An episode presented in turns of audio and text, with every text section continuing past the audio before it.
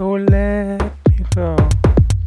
I don't wanna be your hero. Herzlich willkommen zum Dealer Horst. Horst, Horst, Horst, Horst, Horst. It's true. I wrote a song for you. Wer schickte Van Gogh ins Loch? Movie star, oh movie star. Hate to say I told you so. Herzlich willkommen, der Diele Horst, Diele Horst, Horst, Horst, Horst, Horst mit so einem komischen skandinavischen durchgestrichenen O. So, und da der Andi schneidet, ist es mir scheißegal, ob das hier synchron ist. Das, Das kriege ich hin. sehr unfair. Ja, keine schwere Übung für den Profi. Soll ich heute den ganzen Tag mal so reden? Glaubt ihr, dass das gut ist? Ich habe da meine Zweifel. Mhm. Ich habe da keine Nein. Meinung zu, glaube ich. Ich, Keine ich Meinung. bin ein bisschen, ich bin ein bisschen energielos heute. Ich, ich komme Ich gerade von einer Familienfeier. Ich kann deine Energielosigkeit verstehen. Entschuldigung, ich spreche jetzt wieder normal. Aber ja, du hattest Familienfeier. Erstmal, äh, äh, hallo Zuhörerschaft. Hallo. Wir, wir, ihr hört uns, Folge 73 mit dem Thema Entstehungsgeschichten und warum sie besser sind als die Filme. Egal. Ja, entschuldigen nochmal für dieses, un, äh, dieses holprige Thema da, aber ähm, ich habe gesehen, es haben sich ganz viele gemeldet. Fällt mir gerade ein. Unterhaltet euch mal ein bisschen. Ich ähm, muss hier mal kurz was Du musst hier recherchieren. den äh, Social Media Account mal Yes.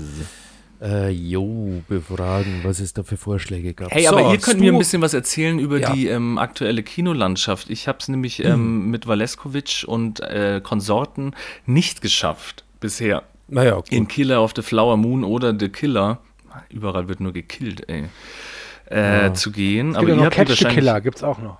ihr habt Wir- wahrscheinlich schon wieder alles wir- gesehen, nicht wahr? Alles gegen. Nein, ich durfte, also sagen wir es mal so, vier, äh, ich glaube, du, nee, Stu hat den Killer auch noch nicht gesehen. Von dem her, der Killer fehlt, glaube ich, uns beiden noch auf der Liste. Ich hätte ihn gesehen, wenn ich nicht am Tag zuvor eine schlechte Pizza gegessen hätte, die mir den Arsch auseinandergezogen Ja, sorry, hat. wenn, da, wenn deine Verdauung so ein Schlappschwanz ist, kann die Pizza ja nichts dafür. Also wirklich. Ja, gut. Aber vielleicht schaffe ich es ja diese Woche tatsächlich noch ganz kurzfristig. So nach der Arbeit schnell äh, ein bisschen was Seife unter die Achseln und dann ab ins Kino. Ja, also ich, ich habe es aufgegeben. Ich werde den definitiv nicht im Kino schauen können. Deswegen, weißt du, das ist das Schöne, wenn man es halt weiß, es wird nicht funktionieren, dann kann man so ganz beruhigt einfach auf Freitag gucken. Ja, Ja, dann, du hast ja auch eine gute Ausrede, die als höhere Gewalt gilt, würde ich mal sagen. ja mittlerweile. Aber die Ausrede habe ich halt nicht, weißt Ja, du? das stimmt schon, aber Kann hier nicht einen auf großer David Fincher-Fan machen und dann nicht ins Kino gehen, wenn sich das mal anbietet. Aber dafür die anderen, äh, also Killers of the Flower Moon, habe ich abgehakt. Sehr schöner äh, Tag wieder in der Kinobra im Münchner Monopol-Kino. Grüße dorthin. Die haben mir auch eine Karte storniert, die ich zu viel hatte. Auch sehr nett, machen sie sonst nicht. War Kulanz. Und dann konnte man die dreieinhalb Stunden auch schön auf einem bequemen Sessel mit Fußhocker und so genießen. War ganz toll. Ja, das ist immer ein bisschen das Problem. Bei uns, äh, Valeska und ich, wir haben immer unterschiedliche Schichten. Einer hat immer Früh- und einer Spätschicht. Das Problem ist, wenn einer die Frühschicht hat, will er natürlich so früh wie möglich ins Kino. Der, der Spätschicht hat, kann aber erst spät ins Kino, was dann dem äh, aus der Frühschicht wiederum nicht passt, weil man dann vor zwölf nicht ins Bett kommt. Also völlig organisatorisches Chaos hier mit diesem Film, weil er halt knapp vier Stunden oder so dauert. also kürzen wir es ab. Äh, Valeskovic, wenn du das hörst, such dir einen anderen Job. Er ist doch so. So, also Leute, ich habe eine zweite Maus hier bei mir rumliegen und meine Katze hat sich gerade auf die zweite Maus gesetzt und deswegen hat sich mein Mauszeiger komischerweise bewegt. Von dem, Aber das hat mich kurz sehr weg. gefreut. Wir haben uns gesehen auf meiner Vernissage im äh, Neuhauser Trafo, wo ich, ähm, äh, wo ich auch Filmrelevantes ausgestellt habe. Und es war sehr schön. Deswegen Tut mir übrigens leid, dass ich nicht da war. alles gut, alles gut. Aber da war ich bei Killers of the Flower. ich dachte schon, du, du warst wahrscheinlich auf einer Halloween-Party, nicht wahr? nee, nee, nee, nee, tatsächlich war da die dreieinhalb Stunden im Kino vorher. Boah, ganz ehrlich, ich habe vorher, wir haben vorher in einem Restaurant, in einem vietnamesischen vegetarischen Restaurant gegessen, das Ha Veggie. Super lecker, auch kann ich jetzt hier auch noch empfehlen, ist tatsächlich nur über die Straße vom Monopol-Kino weg. Aber wir haben dann zu viert gegessen und uns war allen vier so derbst schlecht, weil wir einfach uns komplett überfressen haben an dem Zeug. Und ja, war Hä, aber jetzt habe ich aber gerade ein Flashback. Ich war mit der Valeska letztens erst und Q in, wie hieß, wie heißt diese geile Sports, Sportsen neben Monopol? Sportsbotzen, Ja. die das Stadion mal, du warst mit. Valeska und Q, bist du James Bond? Ja, ja, ja. Ach, wir haben ähm, the, the, the, the, the, the Cre- Cre- Cre- Creator, oder wie hieß es? Ja. Ach, den Kreator. Den haben wir Das angeschaut. ist auch ein guter Film. Ach War stimmt, das Film. war ja interessant, weil wir kamen alle, ähm, sagen wir mal, ein bisschen mittel, äh, auch belustigt teilweise, aber äh, das war so ganz spannend. Wir hatten uns dann auch noch ein bisschen unterhalten und dann habe ich euren Podcast beim Telestammtisch darüber gehört und Mhm. das war ganz interessant. Ja. Äh, egal. Ja, gut, wenn sie, wenn sie da jetzt so, keine Ahnung, die Speerspitze der, äh, der Storyentwicklung für Dystopien entwick äh, erwartest. Nee, aber er war schön. du kannst mir er nicht. Also Du wenn es, wenn, wenn es einen Film ja. verdient hätte, wirklich ein großer Erfolg zu sein, es, wäre es der, finde ich. Ich habe ihn äh, genannt Concept Art, der Film, aber ich kann mich noch an eine Szene erinnern, wo wir alle so lachen, gut. wo wir alle so lachen mussten. Das war irgendwie, ähm, holen sie da dieses Kind raus und dann kann man da irgendwas extracten, ich weiß nicht mehr genau, irgendeinen Code oder so. Und dann kommt dieser ultraböse General, der übrigens die geilste Stimme hat, die ich je gehört habe im Kino. Der klang ja super. Das ist der Ralph Innocent, der, Oh. der schon den Green Knight auch gesprochen hat und bei Ja, The Witch okay. dabei war und bei Ah. Catch a Killer. Ja. Der hat eine Mhm, krasse Stimme. Genau, und dann sagt er sowas wie, ähm, hey ja, mach du das, äh, weil du hast ja einen Draht zu dem Kind. weil wir, wir könnten das machen, aber das wäre extrem äh, schmerzhaft oder so. Dann dachte ich mir auch so, okay, jetzt hat dieser komische Militärgeneral, der gerade links und rechts irgendwelche äh, Zivilisationen auslöschen wollte, hat auf einmal Gewissensbisse, dass er diesem Roboterkind Schmerzen zufügen konnte, könnte oder was? Äh, egal, da waren so ein paar Plot Holes, würde ich es mal nennen, Ja, wo wir uns immer ein bisschen, egal, muss man schlucken, ich weiß schon. Aber es war Wie gesagt, der Film, der Film wird nicht für seinen Plot in die Annalen eingehen, sondern tatsächlich für den Preis und was er draus gemacht hat. ja, ja, das war schon okay. Und ähm, dafür bin ich ihm dankbar, weil, weißt du, ab jetzt halt immer, wenn so ein scheiß Blockbuster kommt, wirst du sagen können, äh, was, 300 Millionen und der sieht halt aus wie Stuhl und schau mal, das hier ist die Referenz, mein Freund. Und der sah halt echt gut aus, also von dem her. Das stimmt. Ja, ähm, Das stimmt, aber heute besprechen wir ja äh, Filme mit ähm, einer nicht so dollen Entstehungsgeschichte. Und ich habe es geschafft, unseren Social-Media-Kanal zu finden. ja. Soll ich mal ein paar Vorschläge? Das fand ich sehr schön. Immer wieder gerne, liebe Zuhörer. Immer schreibt in die Kommentare, was ihr so vorstellt. Darf ich, darf ich kurz fragen, wie oft kam Terry Gilliam drin vor mit seinem Don Quixote?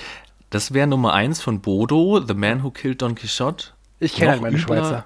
Wenn man bedenkt, dass, der, dass es Terry Gilliams letzte Regiearbeit werden könnte. Hä? Ach so, Ja. Er halt der ist, ist. halt schon Ja, ja, 12.000 ja. Jahre alt, weißt du, das ist es. Ich dachte, der kam doch schon raus, aber es klang jetzt hier so, als würde der Nee. noch kommen. Naja, egal. Ähm, äh, Kasper Comics schreibt The Flash.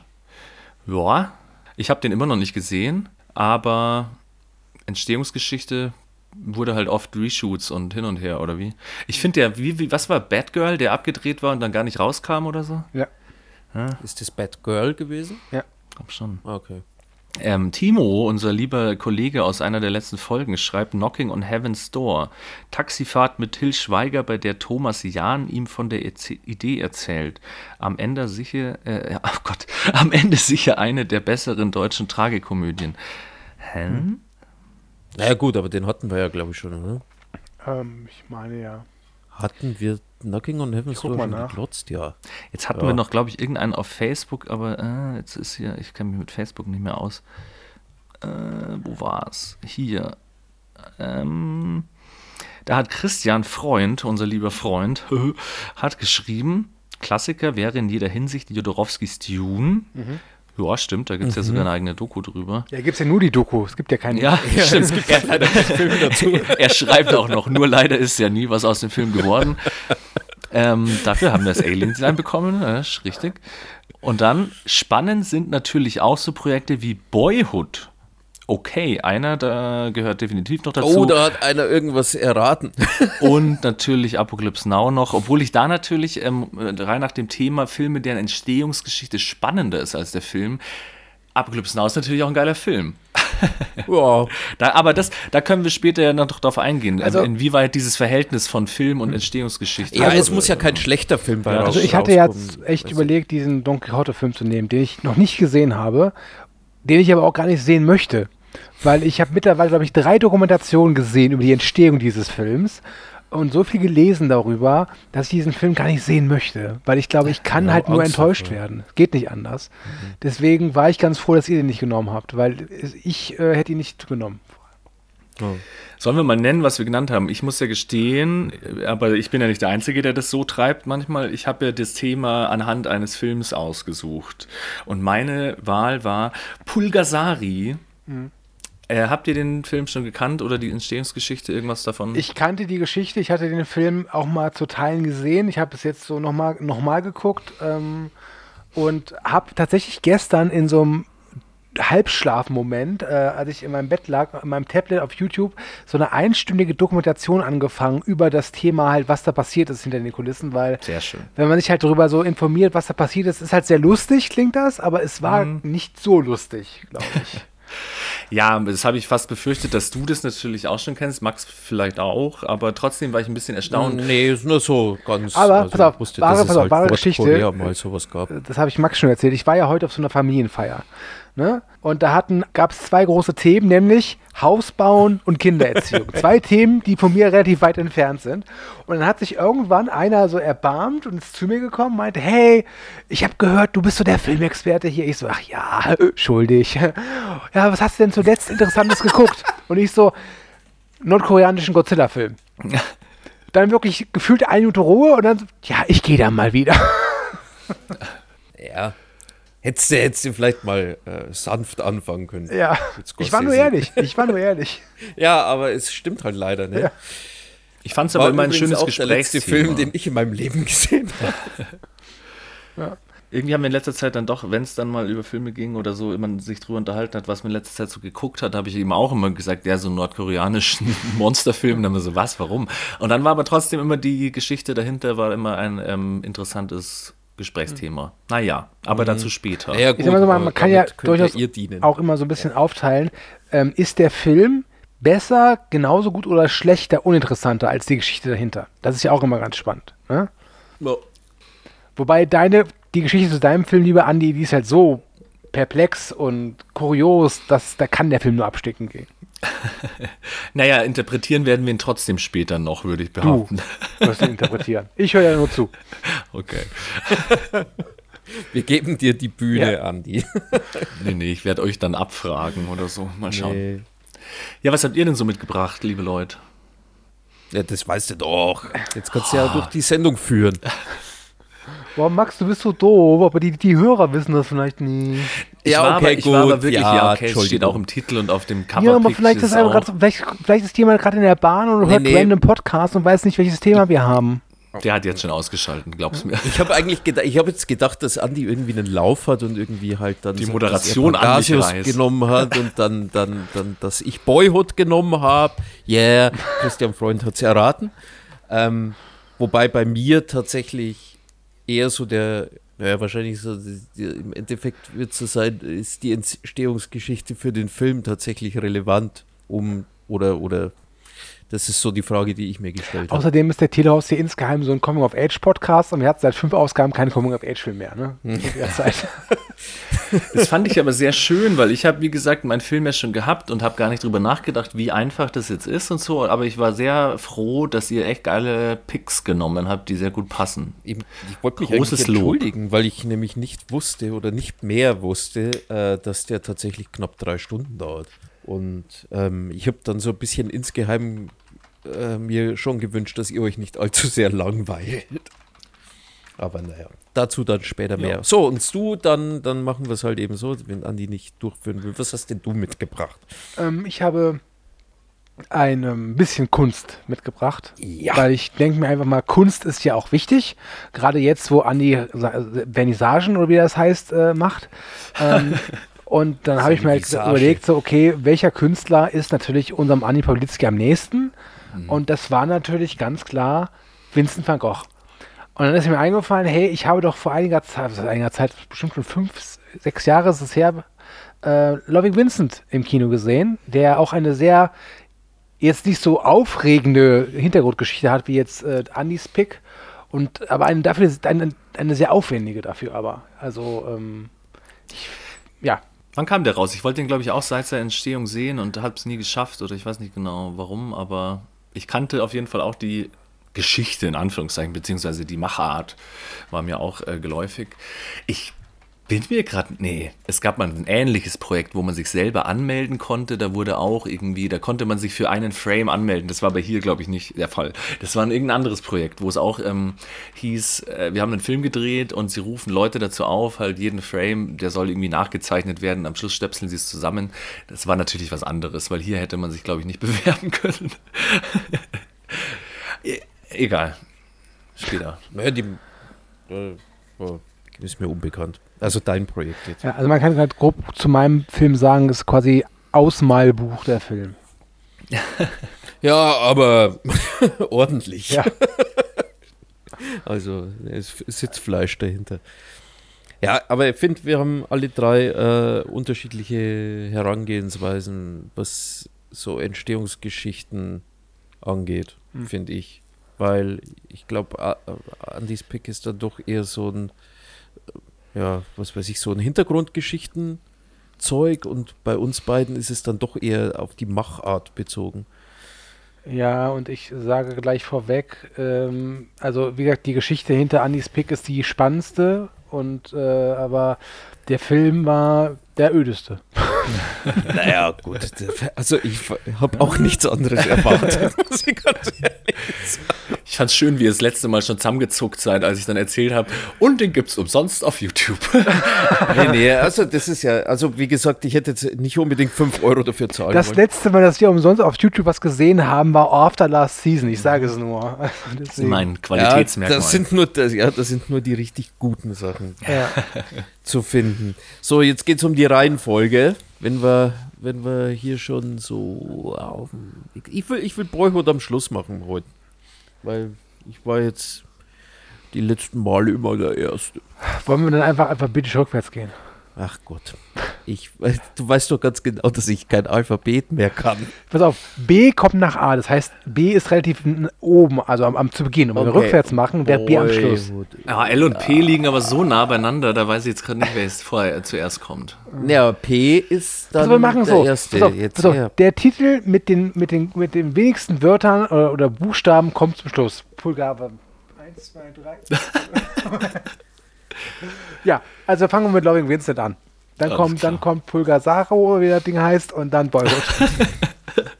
Wie oft wir heute neue Wörter oder neue Titel für Pangasius Dinosaurus finden, das wissen wir nicht. Loving Vincent. Gut, Loving Vincent. Ja, ein Film voller Bilder. Ja, also ich, ich kürze es mal ab. Ähm, Im Prinzip äh, wurde einfach ein Film gedreht und äh, als der Film dann abgedreht war, hat man dann die Bilder genommen und hat sie übermalt. Per Hand, mit Öl. Und zwar im Stile von Vincent van Gogh. Und wie gesagt, per Hand. Das heißt, sie haben einen kompletten Film nochmal ausgemalt, wenn man so will. Ähm, Und das sieht man halt dann auf der Leinwand. Und das sieht unglaublich, also wirklich grandios aus. Also es wurde, ich habe es mir aufgeschrieben, der Film besteht aus fast 70.000 Frames. Und die wurden alle per Hand nachkoloriert oder Das nachgezeichnet. ist so crazy. Ja. Ich habe mich auch gefragt, meinst du, die haben es mit 24 Frames per Second gemacht? Weil es wirkt ja doch immer so ein bisschen, jetzt ruckelig ist das falsche Wort, aber es könnte natürlich auch einfach an den Pinselstrichen liegen. Aber ich fand's, ich habe dann öfter darauf geachtet. Zuerst, ich habe den Film reingetan und dachte mir, oh Gott, ich halte das nicht aus. Aber man gewöhnt sich dran und dann wird's auch irgendwann sehr schön. Und bis ich dann irgendwann auf die Handlung geachtet habe, war der halbe Film schon rum. Aber wenn du so eine Bildabfolge machst, teilweise haben ja auch die Pinselstriche so hintereinander so voll gut gepasst. Also es war schon äh, ziemlich Wie haben die das gemacht? Ich Also- habe da, ich habe da keine. Die hatten- ich habe, ich, ja, Die hatten bitte. 130 äh, professionelle Ölmaler, die wirklich mit sich mal auch Mhm. mit, mit der Ölfarbe ausgekannt haben und die haben sie einfach jeder an ein Bild gesetzt, an ein Frame. Und haben wohl auch ein bisschen darauf geachtet, dass die dann ähm, halt sehen, was da vor passiert ist und wie der Ja. gemalt, hat, gemalt hat. Und es muss halt wirklich ein unglaubliches Projekt gewesen sein. Ähm, wie gesagt, Andi hat es schon angesprochen, die Handlung an sich äh, geht es halt einfach, da sucht jemand nach Vincent van Gogh. Ja, von mir aus, kann er machen gerne mal. Ähm, aber der Film ist halt visuell, ist der halt echt ein Brett. Er ist anstrengend, das stimmt auch. Also der geht auch, glaube ich, nicht länger als 90 Minuten. Das ist auch ganz gut, weil wenn ich mir vorstelle, das zwei Stunden oder zweieinhalb Stunden sehen zu müssen, da würde die auch irgendwann die Netzhaut bluten. Aber ich weiß noch, wie wahnsinnig ich das fand, als ich das gesehen habe, weil du, du siehst ja auch, äh, dass es so was Handwerkliches ist, was Haptisches, was wirklich was Ja. ohne große Computereffekte entstanden ist. Und das fand ich schon, also wirklich beispiellos. Also ähm, als Film runtergebrochen, nur für die Handlung und so, ist das kein großartiger Film, auch kein schlechter, aber nichts, was du dir behalten würdest. Aber vom optischen her, vom visuellen her, ist das Ding halt einfach ein Brett, eine 11 von 10. Ja, diese Pinselstruktur ist halt so geil, also diese dicken Striche. Ich habe mich gefragt, diese Rückblenden, das ist ja dann so schwarz-weiß und sieht nicht ganz so expressionistisch aus, aber weiß irgendjemand von euch, ob die auch gezeichnet waren oder ob da nur so ein Filter drüber gelegt war? War auch gezeichnet, oder? Äh, ich glaube ja, ich glaube, dass die alles da irgendwie nachbearbeitet haben mit, äh, mit der Hand und mit Pinseln okay. und Stift und solchen Sachen. Also Ja, die sahen nicht ganz so abstrakt aus, aber wie, möglich. Also ich meine, das waren ja alles krasse Typen, die das gezeichnet haben wahrscheinlich. Ja, aber und ah, theoretisch also, muss der nur So viele durchpausen. Fragen, so viele. Der, nee, nee, der, also tatsächlich, da hat es bei mir ganz, ganz viele fragende Blicke. Ich, weil ich mir dann immer denke, ähm, wenn du jetzt zwei Frames hintereinander hast, ne? Und es müssen ja dann auch diese Farben der beiden Frames, die ist ja nicht so, dass die dann komplett anders waren auf einmal oder irgendwie gesprungen sind oder sonst irgendwas. Die sind schon, also die Frames sind schon gut ineinander immer übergeflossen. Was ja dann irgendwie bedeutet, dass die ja auch komplett drauf achten mussten, dass diese Pinselstriche homogen zueinander übereinander lagen. Ja, du kannst es ja nicht Farben machen. gepasst Du haben. kannst es ja das nicht ist machen ja wie total beim, kirre. beim Trickfilm, wenn du immer diese Storyboard-Artists siehst, die halt dann die Bilder so übereinander legen und nachzeichnen. Das kannst du ja beim Ölgemälde nicht machen. Nee, nee, nee, nee, das ist ja vor allem wie, wie, wie, das ist dann so, das war die erste Frage, die ich mir gestellt habe. Die zweite Frage war, wie groß haben die die eigentlich Mhm. dann dieses Filmmaterial dann ausgedruckt bekommen, sozusagen, damit sie es übermalen haben können? Weil du kannst ja jetzt mit Öl, äh, du, hast, du, du brauchst ja eine gewisse Größe an Ölmalerei. Du kannst ja dann nicht mit so einem kleinen mikroskopischen Pinsel dann irgendwie anfangen, die Sachen dann zu malen. Natürlich jetzt nicht auf, auf so, aber die müssen ja mindestens auf, sag ich mal, DIN A3, DIN A2 sicher vergrößert worden sein, mindestens. Ja, da hatte ich jetzt auch keine Zeit mehr oder ich habe mich da nicht gefragt, das äh, zu recherchieren. Also ich habe jetzt von dem Making-of irgendwie keinen, also keine Hintergrundinfos, äh, wo man mal sieht, wie das gemalt wird. Und vor allem, wenn das, Mhm. was, was, äh, haben die teilweise dann äh, Bilder abfotografiert und dann auf demselben Bild das nächste Bild irgendwie weiter, weil manche Hintergründe bleiben ja gleich, haben die dann auf das gleiche Also Bild nochmal ich- draufgemalt oder so. Und wenn das jetzt 70.000 Bilder sind, was haben sie mit denen gemacht? Okay, also das mit den Hintergründen, das ist ja, also da, davon mal abgesehen, dass es eh, eh schon kirre ist. Ich glaube, dass die praktisch mit 12 Frames gearbeitet haben. Ich kann mir nicht vorstellen, dass die da mit 24 Frames, weil tatsächlich dann hätte es ja noch krasser geflackert. Ich glaube, bei 12 Frames kann man es noch irgendwie ertragen, weil du dich dann vom Gehirn her damit abfindest, so diese, diese Wechselfolge, dass dir nicht schlecht wird dabei oder sowas. Stell dir mal vor, bei 24 Frames, das ist ja, was du, was du da für ein Flackern haben musst. Aber kann jetzt sein, dass ich komplett falsch liege. Also ich habe meinen Stop-Motion-Film ähm, ja. damals mit, das habe ich dann ziemlich gestreckt. Ich glaube, das waren am Ende nur noch irgendwie sowas wie 9 Frames per Second, Ja, aber der ist ja. auch sehr rucklig. Und es sind auch keine Bilder, oder so, also keine äh, gemalten Bilder natürlich. Achso, wir sagen, keine Bilder in deinem Film? Ich habe hier gerade ein Bild gefunden, wo so ein Dude so ein Bild abmalt von einem Screen. Also der hat es nicht mal irgendwie, ähm, also der hat oben so ein Screen mit einem Standbild von dem Film und malt es unten und das ist locker DIN A2. Also crazy. Gut, ja. ja. Aber was die da an Farben verwendet, also Ja. verbraucht haben müssen, das ist ja auch schon kirre. Und dann kommt, auch wenn die die Hintergründe, die Hintergründe waren ja oft dann statisch, das sieht man so im Schuss-Gegenschuss-Situation, wo er sich zum Beispiel ganz am Ende mit dem Psychiater unterhält, der Hauptdarsteller, da si- sitzen sie ja dann auch, ich glaube, in der Natur und die einzigen Sachen, die sich bewegen, sind ja deren Köpfe sozusagen. Das Hinter Hintergrund ist ja immer statisch, aber selbst das, das ist so unglaublich. Also ich saß da davor und mich hat der Film in der Handlung null interessiert, weil ich mir die ganze Zeit Fragen über die Entstehung gestellt habe. Und deswegen muss ich sagen, Stu hat definitiv die richtige Entscheidung getroffen. Also bei mir hat es gewirkt. Hier machen sie ein Interview mit einem polnischen Maler, der hat ähm, erzählt hier, ähm, in den letzten zwei Jahren hat er 400 Frames gezeigt, also gemalt. Oh Gott. Äh, 400 in Frames. zwei Jahren, okay. Und wenn das wirklich so DIN A2-Teile sind, naja. Und die Macher arbeiten ja an einem neuen Film bereits, ne? Also da kommt wohl wieder was, der auch auf die ähnliche Art gemacht worden ist. Ich weiß jetzt nicht, Echt? über welchen Künstler sie Auch es diesmal die machen, aber ähm, Boah, eigentlich muss man da fast hoffen, dass sie, dass sie ich meine, ich schätze mal, dass der Film kein großer kommerzieller Erfolg war. ja, also der neue Film heißt The, The Peasants ähm, Mhm. Und die ersten Bilder sehen auch schon wieder interessant aus, sag ich mal. Ja, krass, dass sowas aber ähm, trotzdem noch ähm, gemacht wird natürlich. Ich habe die ganze Zeit während dem Film gedacht, so, oh Gott, heute kannst du was wahrscheinlich in zwei Tagen mit der KI zusammenscheißen. Keine Ahnung. Ja, das ist so eine Frage, weil, wie gesagt, da haben sie.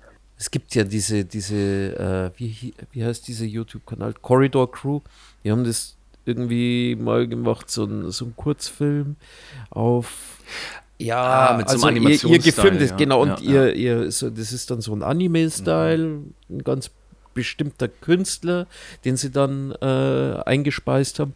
Und ja, das funktioniert dann doch schon überraschend gut, aber ja, ich glaube, drin dass hier. du, dass du diesen, dass du das so nicht hin, Nee, also wenn du was ganz so Bestimmtes machen. willst, das habe ich ja immer noch das Problem. Ich meine, jetzt heißt es dann gleich wieder von unseren KI-Spezialisten, es wird ja noch besser alles und so. Aber was ich mich da teilweise, wenn du was wirklich Bestimmtes willst, ist es wirklich schwierig. Und vor allem hier sind ja teilweise so Transitions zwischen Szenen drin, äh, wo Mhm. einzelne Objekte dann reinzoomen, sich durch die Pinselstruktur verändern und dann zoomt es wieder raus, ist was anderes und so.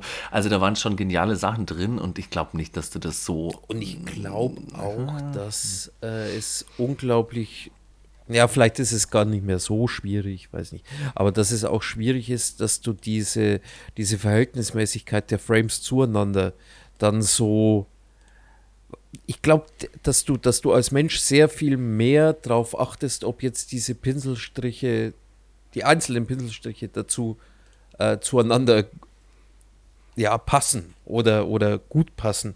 Ich glaube, die KI streut da sehr viel mehr Fehler oder Varianz irgendwie mit ein. Und ich glaube, dann wird es fürs Auge tatsächlich kirre, wenn es dir dann, sagen wir so, gefühlt 500.000 Pinselstriche auf einem auf einem Bild hast, die dann bloß noch flackern oder irgendwie ineinander in, in, in einem inhomogenen Verhältnis zusammenschwimmen. Also, weiß ich nicht. Ich, die, die wahre Kunst daran ist ja, dass, dass diese, äh, so wie es aussah, ja trotzdem sehr, sehr smooth eigentlich wirkte, finde ich. Auch wenn, wenn sich da viel bewegt hat und wenn da viel Gewaber irgendwie war, war es trotzdem so, dass es nie abgehackt oder, oder ja, was heißt störend? Ja, äh, also auf Dauer auf jeden Fall nicht störend Ah. oder Ko- Kopfweh bereitend Okay, ich muss hat. muss einhaken, ähm, Entschuldigung, äh, wegen der KI. Ne? Ja, Ich wollte jetzt eigentlich was total Lustiges machen, habe dieses ChatGPT geöffnet, ja. habe ChatGPT gesagt, ChatGPT, Max sagt gerade sehr schlaue Sachen, wie kann ich ihn loben? Darauf ChatGPT, es tut mir leid, aber ich habe immer noch keine, keine Informationen über Max in meiner Wissensdatenbank. Habe ich eigentlich schon die lustige Geschichte erzählt? Ich glaube nicht hier im Podcast, aber ähm, euch, ich weiß es nicht. Ich habe letztens ähm, JetGPT nicht überlistet, aber JetGPT ist genauso dumm wie Drew Barrymore in Scream. ist mir aufgefallen. Ich habe ja diese Vernissage mit diesen Horrorfilm-Karikaturen gehabt. Ja. Und ich habe dann, ähm, äh, mein Kurator, in Anführungszeichen, hat mich gebeten, noch kleine Infozettel mit Preisen darunter zu machen. Und dann dachte ich, hey, das wäre doch ganz lustig, wenn da noch so kleine Infotexte zu diesen verschiedenen Horrorfilm-Charakteren wären. Und dann habe ich halt gemeint, ähm, bevor ich jetzt die alle aus Wikipedia rauskopiere, weil das war teilweise auch schwer zu finden und so. Und ich dachte, es wäre cool, wenn das ein bisschen lustiger wäre und so. Und dann habe ich halt ChatGPT gefragt, hey, schreib mir 100 Wör Wörter über äh, Jason Voorhees äh, und ähm, es soll drin vorkommen, erstes Erscheinungsdatum, sage ich mal, ähm, wie viel Filme, in wie vielen Filmen kam ich vor. Einfach so die Basic Facts, aber macht ruhig ein bisschen lustig. Und dann hat er eben gemeint, ja, Jason Voorhees, der Typ mit der Eishockeymaske und seiner Machete, hatte seinen ersten äh, Auftritt in Freitag der 13. aus dem Jahr, Bull, bla, bla, bla. Hatte er ja auch. Ja, ja, nee, aber es stand eben explizit da drin, dass er den Auftritt da mit äh, Maske und Machete Ah, okay. hatte. Also es war nämlich so formuliert, dass es eben so äh, klang. Ich muss den Text nochmal rauskopieren, ist ja egal. Auf jeden Fall war es dann nur witzig, weil ich dann gemeint habe, so, hey, sorry, JetGPT, aber kann es sein, dass der nicht erst irgendwie im, er im zweiten Teil selber aufgetreten ist und im ersten war es noch die Mutter, die die Leute umgebracht hat? Keine Ahnung. Also es war, wie, wie gesagt, dieser gleiche Dialog wie aus Scream 1, wo eben Drew Barrymore diesen kleinen Fehler macht. Und es war dann sehr nett, dass sich JetGPT dann entschuldigt hat und den Fehler revidiert hat. Das fand ich sehr schön. Egal. Aber ich finde es gut, dass ChatGPT keine Informationen über mich hat. Naja. Ja. Ja, aber zur Handlung nochmal. Du hast ja vorher gemeint, jemand sucht Vincent. Das ist ja nicht ganz richtig. Da hast du ein bisschen, da du jetzt so ein bisschen, ja. Die verkürzt, also tatsächlich, Variante, ja. du hast nur drei Worte zum Beschreiben des der Handlung. Nee, ich fand es trotzdem spannend, also irgendwie, ähm, dass sie halt eben keine Biografie oder so gemacht haben, sondern eben so eine Art Murder-Mystery-Geschichte, wo der, was war es, der Sohn von einem Freund, oder? Ja. Soll Äh, aufklären, einem ob der Herr ja. sich nicht doch, ähm, ob er sich selber umgebracht hat oder ob er umgebracht wurde und so. Und dann habe ich mich die ganze Zeit gefragt, so, hey, wenn das anders gewesen wäre und das doch eine krasse Verschwörung oder irgendein Skandal gewesen wäre, dann hätte man das doch außerhalb des Films schon äh, ähm, mal mitgekriegt, keine Ahnung. Also beruht das auf irgendeinem, auf was beruht diese Geschichte? Ich weiß es gar nicht. Das hat mich schon ein bisschen interessiert.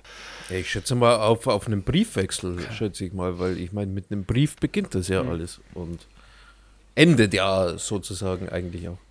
Ich schätze mal, es gibt da irgendwie irgendwelche Korrespondenzen wahrscheinlich zwischen Van Gogh und seinem Bruder, vermute ich, die dann vielleicht darauf schließen lassen, dass es eventuell äh, kein Selbstmord hat sein können, sondern vielleicht unter Umständen doch Mord.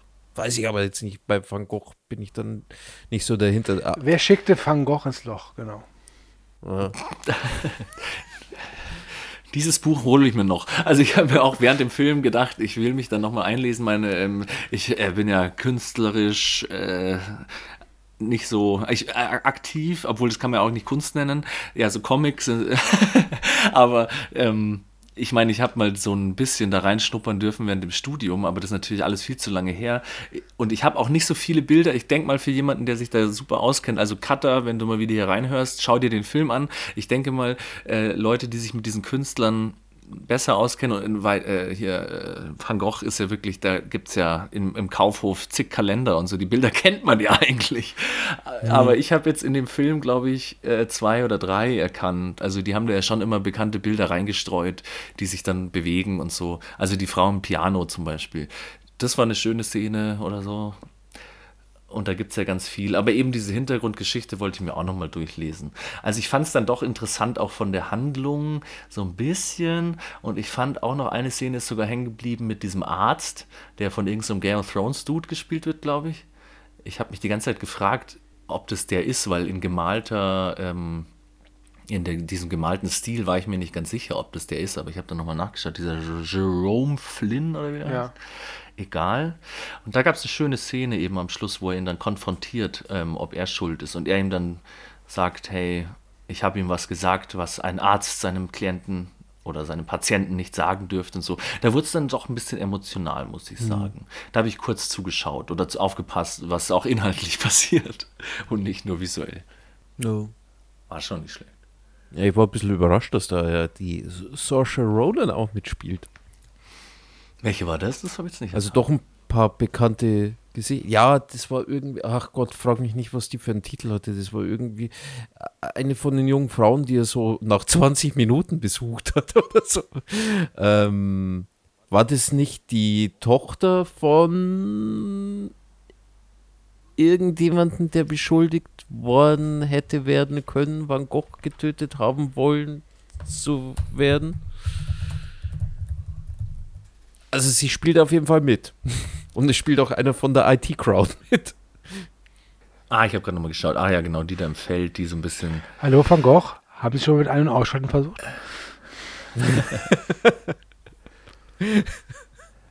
Nee. Ach, das war ja sogar die am Piano. Ich dachte zuerst, das wäre die ähm, Tochter Ja, des die- Wirts gewesen, aber es war die. Pianofrau, ja. Ah, stimmt. okay. Naja. Aber gut. Äh, Nee, ist echt sehr schön. Ich habe es mir auf der Leinwand angeschaut und habe die ganze Zeit gedacht, okay, welche Drogen hätte ich mir jetzt reinpfeifen müssen, dass es richtig geil wird. Aber es war schon. Ich hätte jetzt eher gedacht, ich kenne mich ja nicht aus, also hier keine macht den Drogen und Kinder weg, äh, Hände weg, aber ich dachte so eher an LSD oder Pilze oder so, keine Ahnung. Ich weiß es nicht. Ich kenne mich, wie gesagt, nicht aus damit. Ich habe davon gehört, aber ich glaube, naja, wohl, dreht sich das dann vielleicht um, dass man es dann einfach als Realfilm wahrnimmt oder so, wenn man normal das nimmt und ähm, in der Realität rumläuft und es sieht alles so aus wie in dem Film. Wenn ich jetzt aber so einen Film schaue, vielleicht hebt sich dann dieser Filter auf und es ist einfach ein ganz normaler Spielfilm dann. Ich glaube aber, dass die, dass die beiden Regisseure vermutlich auf Drogen gewesen sind, als sie das, als sie das Projekt angefangen haben, sondern ey, weißt du, was echt geil wäre? Weißt du, was richtig geil wäre? Lass mal einen Film drehen und dann jedes Bild eins mit Ölmale Farbe nachmalen. Das lass mal machen. Ich glaube, dass das eher nordkoreanische Methoden sind, dass du dann Uh, eher irgendwie so denkst, dass du sagst, so als Regisseur, oh, wie kann ich jetzt meine, meine Mitstreiter an dem Film besonders quälen? Also, ja. Da musst du, musst du Herrn Pawlitzki fragen, der kann das am besten. Ja, wie, wie, wie schaut denn so das Filmbusiness in Nordkorea aus, äh, Andi? Ich habe mir auch noch ein, zwei Dokus angeschaut und habe mir so ein paar Facts rausgeschrieben. Alter Schwede. also hier, besprechen wir jetzt Pangasius, Pulgansirus, Ähm, keine Ahnung. Pulgasari oder ähnlich, ja. Pulgasari, ja. Also ich bin in einem Geschichtspodcast drüber ähm, gestolpert und war so baff, dass ich dachte, hey, lass uns da mal drüber sprechen. Das finde ich recht interessant. So, Ähm, warte mal, ich war, Pulgasari- war ganz, ganz, ganz kurz. Bevor du jetzt diese Story erzählst, ich weiß überhaupt nichts davon. Ich habe mich auch nicht informiert, gar nichts. Ich weiß von einer Geschichte, in der Leute entführt wurden, um einen Film zu drehen. Ist es das? Ja. Okay, gut. Ich wollte jetzt eigentlich mit dem Teaser starten, so ganz normal, so Pulgasari, ein nordkoreanischer Monsterfilm aus dem Jahr 1985 von Regisseur Shin Sang-ok mit der Schauspielerin Chang Son-hui. Bei diesen zwei Namen wird noch nicht so viel klingeln, aber Produzent Kim Jong-il. Von dem könnte man schon mal gehört haben. Der großartige Filmproduzent Kim Jong-il. Hei, hei, hei. Der war super in Team America. Stimmt. Ich dachte auch irgendwie, ähm, okay, ähm, Kim Jong-il ist der aus Team America und ähm, äh, Kim, oh Jong-un. Gott, ah, Kim Jong-un ist der aus The Interview. Okay. Nicht zu wechseln bitte mit Kim Basinger. Äh, wie heißt denn der aktuelle Kim? Un. Ist Das ist Kim? Jong-un, ja. Dann gab es Kim Jong-il, ist der davor.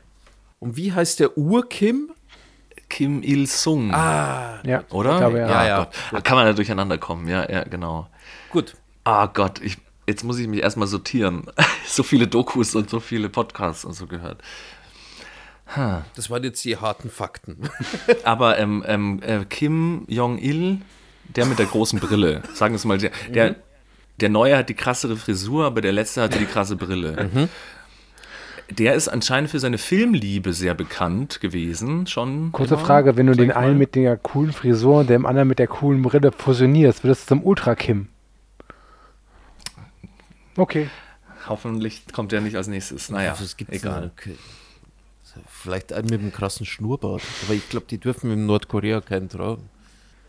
Nee, da sind nur sieben ähm, Frisuren für Männer und ich glaube 14 für Frauen erlaubt. Habe ich auch in Okay, ganz, ey, ganz ehrlich, in ich halte jetzt, ich halt jetzt einfach mal die Fresse und lass mir von dir erzählen, was in Nordkorea los ist.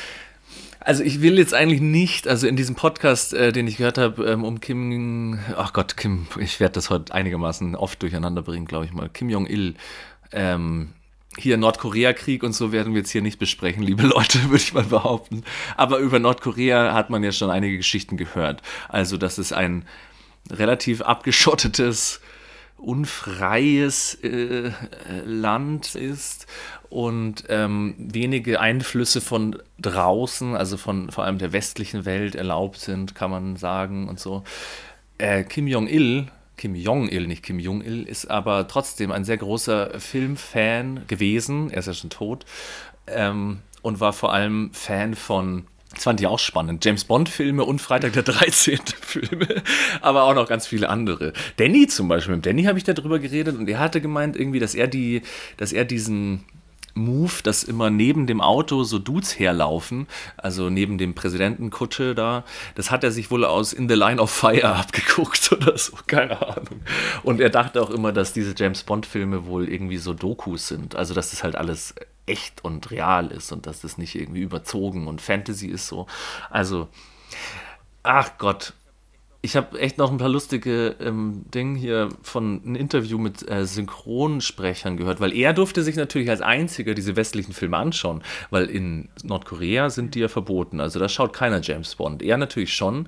Und so ein Synchronsprecher, also die dann diese englischen Filme für ihn exklusiv übersetzt haben, die durften aber auch diese Filme nicht sehen. Deswegen haben die immer nur entweder ganz kleine Schnipsel gesehen oder halt einfach nur die Sachen gesprochen, ohne das zu sehen oder so, weil Ja, wobei Disney gesagt- arbeitet auch so. okay. Wenn der neue Marvel rauskommt, dann ist alles schwarz außer die Münder. Naja, auf jeden Fall wollte dieser äh, Typ die Filmwirtschaft, dadurch, dass er halt so ein großer Filmfan ist, auch die, die Filmlandschaft in seinem Land ankurbeln. Aber wahrscheinlich auch dadurch, dass keine Einflüsse von draußen erlaubt sind, hat er halt jetzt nicht so die, die neuesten Techniken, die neuesten Trends und so in seiner Filmlandschaft, in seinem eigenen Land so vorhanden. Die haben halt alle nur nicht so da geile Filme gemacht oder so. Es hat halt einfach nicht so geklappt. Auch noch ein paar lustige Facts, dass er sich immer beschwert hat, dass die, Fil- dass die Leute immer nur weinen in den nordkoreanischen Filmen. Das hat er nicht verstanden und das wollte er nicht. Und außerdem ähm, auch eine lustige Background-Geschichte, die ich äh, von einem Regisseur aus Nordkorea äh, gehört habe, dass es durchaus sehr schwierig war an den Filmsets, weil immer er als großer Filmfan ist natürlich immer hin zu diesen Filmsets, hat sich die Filmsets angeschaut und so die Produktion ein bisschen angeguckt, aber sobald er irgendwas berührt hat, wurde es sofort vom Set entfernt und in irgendein Museum gestellt, weil es dann ja als Heiligtum galt. weil der Typ, der, der Typ ist ja so eine gottähnliche Person gewesen und so. Und stell dir mal vor, du hast dir gerade irgendwie keine Ahnung, irgendeinen krassen Prop aus den Rippen geleiert, irgendwie so das Alien-Kostüm, keine Ahnung, eine Woche dran gearbeitet, dann kommt der Dude, haut ihm auf die Schulter und dann nimmt es gleich irgendwie der Staatsschutz mit und stellt es im Museum, dann kannst du das Ding halt gleich nochmal bauen. Wie sieht denn da eigentlich so ein Museum aus? Wie bei uns so eine, keine Ahnung, Wertstoffhof oder was? Ja, Das es ja gibt, ich kenne nur diese ähm, witzigen Kim Jong und Looking at Things, aber es gab Ja. wohl auch Kim Jong Touching Things. Ja. Naja, was macht man, wenn man keine äh, kompetenten Leute im eigenen Land hat?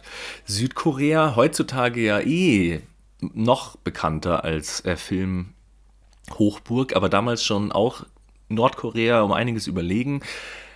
Gab so ein Filmpärchen, also Regisseur und äh, die bekannteste Schauspielerin zur damaligen Zeit aus dieser Ecke da, hatte halt einfach mal mir nichts, dir nichts äh, hier nach Hongkong irgendwie eingeladen unter falschem Vorwand und dann an irgendeinem Strand in irgendein Boot geschmissen und halt entführt. Beziehungsweise die waren zu diesem Zeitpunkt nicht mehr verheiratet, sondern getrennt. Er hat sie dann irgendwie getrennt voneinander entführt, nach Nordkorea gebracht und hat dann irgend so eine Gala für sie da ähm, veranstaltet und wollte sie dann auch die ganze Zeit äh, wieder verheiraten da.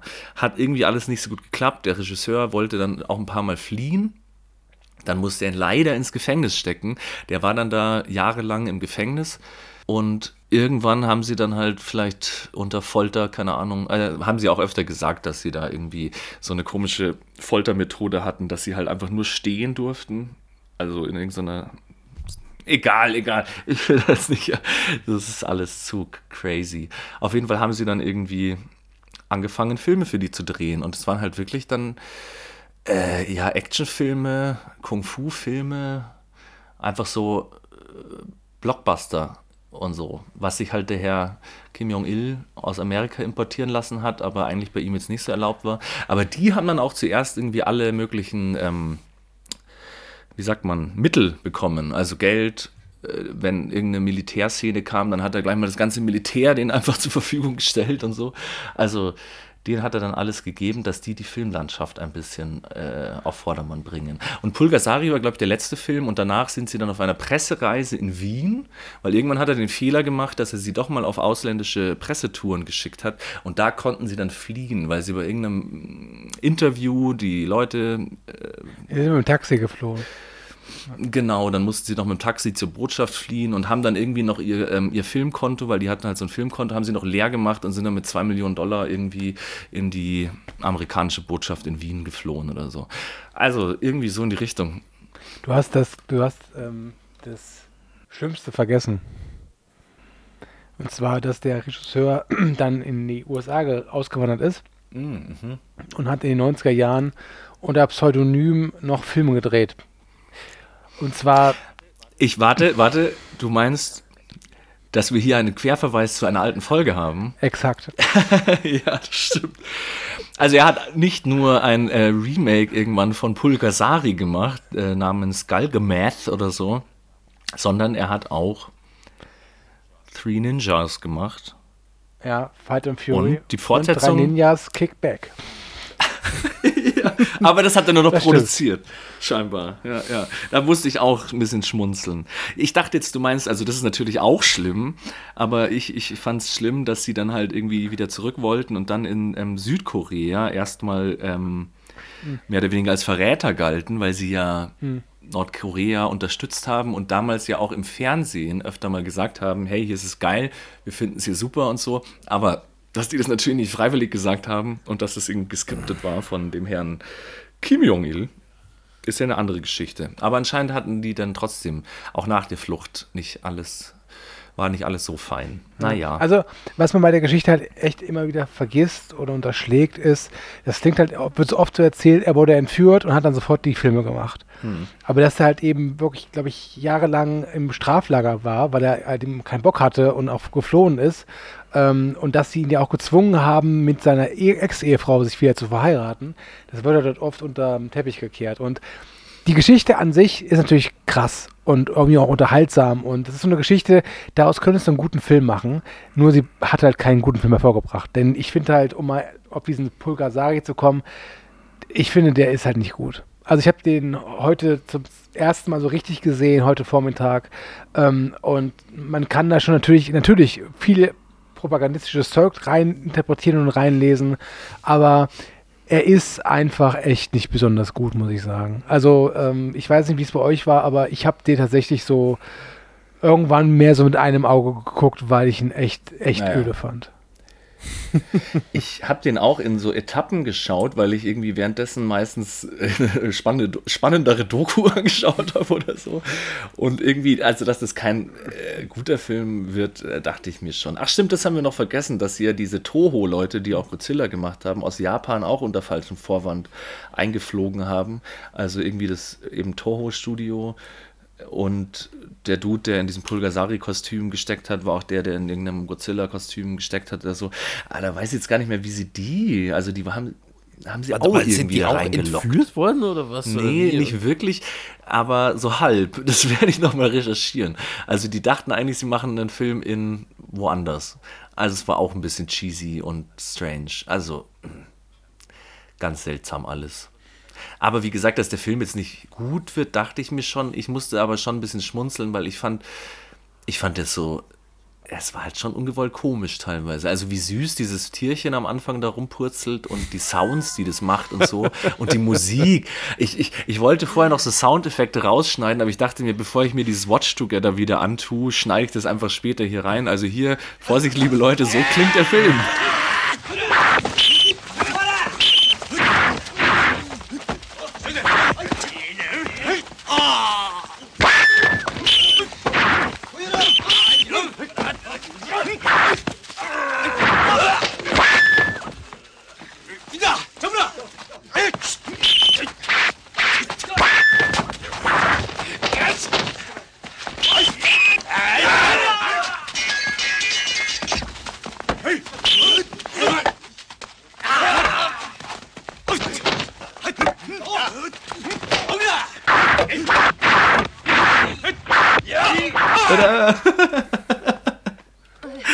Ja, ihr könnt weiterreden. Ja, äh, ich weiß gar nicht, was ich zu dem Film sagen soll. Basiert der irgendwie auf einer alten nordkoreanischen Sage oder sowas? Oder gibt es sowas überhaupt? Dass der nachts kommt der Pulgasari und frisst dir dein Eisen weg. Stimmt, das klingt so ein bisschen Wolperdinger, nee. Na, ich weiß es Walpurgisnacht. Stimmt, wie Walpurgisnacht. Aber, Also, aber ich meine, wir- ja, es ist halt ein Abklatsch von Godzilla. Ich habe ja noch gar nicht erzählt, worum es geht. Aber im Korea des 14. Jahrhunderts kämpfen Rebellen gegen ihren König und die Monarchie. Bei einem Camp in den Bergen geraten Indi, Indi? Der Führer der Rebellen und seine Mitstreiter in aber Gefangenschaft. der Wikipedia-Artikel ist nicht ganz richtig geschrieben. Indie 5. Ich war jetzt so aufgeregt und aufgewühlt von dieser Entstehungsgeschichte, dass ich dachte, ich lese es schnell hier ab. Naja, es sind halt so ein paar Banditen, die kämpfen gegen irgendeinen so einen bösen König und ähm, werden dann gefangen genommen, weil die sollen, das fand ich aber noch ganz spannend, sie werden ja von diesem König gezwungen, so ein armes Dorf, all ihr Eisen, was sie halt brauchen, um Essen zu kochen und lauter so Bullshit, sollen sie halt einschmelzen, um daraus Wer Waffen kennt das zu nicht? Die machen. gute Eisensuppe. Lecker. An Eisenmangel Auf hat jeden da Fall. keiner gelitten. Auf jeden Fall werden sie dann gefangen genommen und der alte Schmied oder so, äh, der Vater von irgendwem, der äh, stirbt dann halt und mit seinem letzten Move knetet er halt aus Reis so eine kleine Puppe und taut dann noch ein bisschen Blut drauf und Die sagt, ist aus hey, Reis, okay. du wirst so der, ungefähr der Rachegeist äh, und dann kommt halt da so ein Monster raus und das frisst dann eben auch Eisen und es wird immer größer und kämpft dann auf der Seite der Rebellen gegen diesen König, bla bla bla, keine Ahnung. Aber diese Eisengeschichte fand ich ganz spannend, weil eben die Interpretation fand ich irgendwie, Er hat ein bisschen was von Gremlins. das auch. Aber überhaupt so dieses Vieh, die ersten fünf Minuten, ist ja eigentlich so ein kleiner Gremlin. Wäre schön, wenn der einfach so klein Ich wusste das auch gar nicht. Ich habe immer nur das Filmposter gesehen, dass der anfangs so klein ist und dann zwischendrin auch so in Menschengröße. Ja, was ja also auch albern ist. Deswegen habe ich gedacht, dass das irgendein Märchen ist vielleicht. Dass der Pulgasari kommt und keine Ahnung, irgendwas macht, aber so jetzt so im Nachhinein, nee, das ist einfach nur Ich glaube, also ausgedachter Schmarrn. Ja, bin mir nicht sicher. Ah, kann schon sein. Ich fand nur, weil in jeder Doku über Nordkorea zum Beispiel wird ja auch anfangs gesagt, ähm, naja, das äh, Militär, also beziehungsweise die Regierung, ähm, gibt halt massig Geld aus für Waffen und sonst was, während das Volk hungert. Und dann dachte ich auch, irgendwie triffst es ja eigentlich ganz gut in dem Film auch. Hier der König äh, lässt das ganze Eisen einschmilzen, um Waffen zu machen und lässt seine Bevölkerung zu, äh, verhungern. Also irgendwie ist es ja auch eine Parallele auf dem seine eigene Regierung. Aber er hat es, glaube ich, irgendwie sich anders zusammengedeutet. Würde ich mal behaupten. Wer ist in dem Film, wer sind da eigentlich die Bösen? Die Amerikaner. Man merkt schon, ich habe den Film wahrscheinlich auch nur mit einem Auge verfolgt. ja, gut, die Amerikaner. Und die zweiten Bösen? Äh, der König, ne? Das ist doch so. so Der König. Ja, genau. Also, Aber dann wird sich wird, wird es ja bedeuten, dass Kim Jong-il sich praktisch mit dem äh, Fußvolk identifiziert, mit dem Bauernvolk oder was? Ja, ja, also er ist ja auch, äh, ich meine, sie kämpfen in dem Film ja gegen die Monarchie und äh, Kim Jong-il verhält sich vielleicht wie ein Kaiser und ein König, aber er ist ja nicht Monarchie. Ja. Es wird ja, er, er wird ja als Volksretter oder Volksheld gefeiert. Da müsste man wahrscheinlich noch mal ein Stück zurückgehen in der Geschichte. Also, mh, wer gegen wen Dafür sich habt ihr den falschen ähm, Podcast erwählt. Ja.